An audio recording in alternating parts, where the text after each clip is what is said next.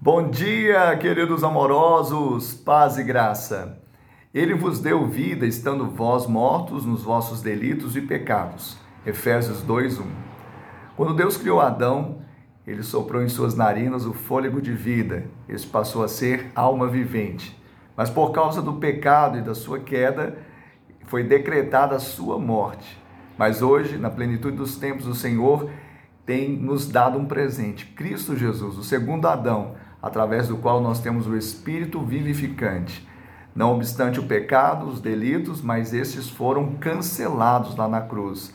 Do pecado para a graça e nós temos acesso pela fé. Que eu e você saibamos que, embora tenhamos uma alma, habitamos no corpo, mas somos espírito e ali nós temos a vitória.